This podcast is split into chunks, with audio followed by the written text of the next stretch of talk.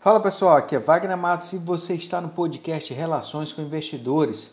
Hoje, 24 de abril, sexta-feira, os mercados internacionais reagiram de acordo com as decisões geopolíticas perante a crise da pandemia. Na Ásia, os mercados ficaram em queda devido às divulgações de resultados de dados econômicos e de algumas empresas. Na Europa, as bolsas caíram por falta de detalhes do fundo de emergência de trilhões de euros acordados pelos líderes do bloco. O Ministério da Economia da Alemanha deverá apresentar projeções que a economia alemã irá contrair mais de 6% em 2020. No Brasil, o Ibovespa chegou próximo de acionar o Circuit Breaker ao registrar forte queda de 9,5%, mas encerrou o dia com baixa de 5,45% aos 75.330 pontos, com volume financeiro de 38 bilhões de reais. Na semana teve perda de 4,63%. No ano, acumula queda de 34,86%.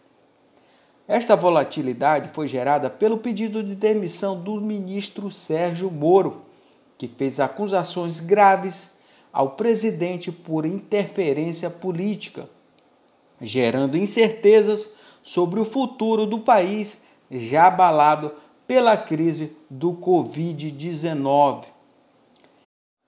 Enquanto o dólar, na máxima do dia, soltou mais de 3%, e chegou a R$ 5,75, novo recorde. Na semana com alta acumulada de 8,25% e de quase 42% no ano.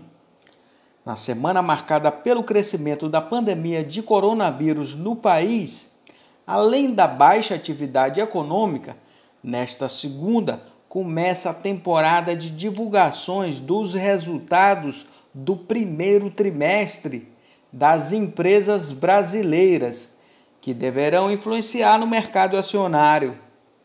Os rumores de que interferências políticas também podem chegar no Ministério da Economia e o fato da equipe econômica não ter participado na apresentação do plano pós-crise, chamado Plano Pro Brasil, deixou o mercado financeiro em alerta.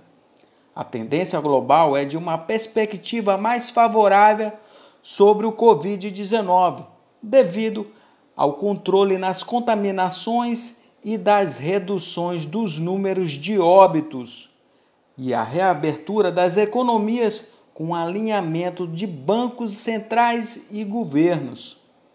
Enquanto no cenário brasileiro devemos acrescentar as tensões políticas e mais o coronavírus. Agradeço a sua atenção. Por favor, deixe seus comentários e sugestões. Um grande abraço a todos e até mais!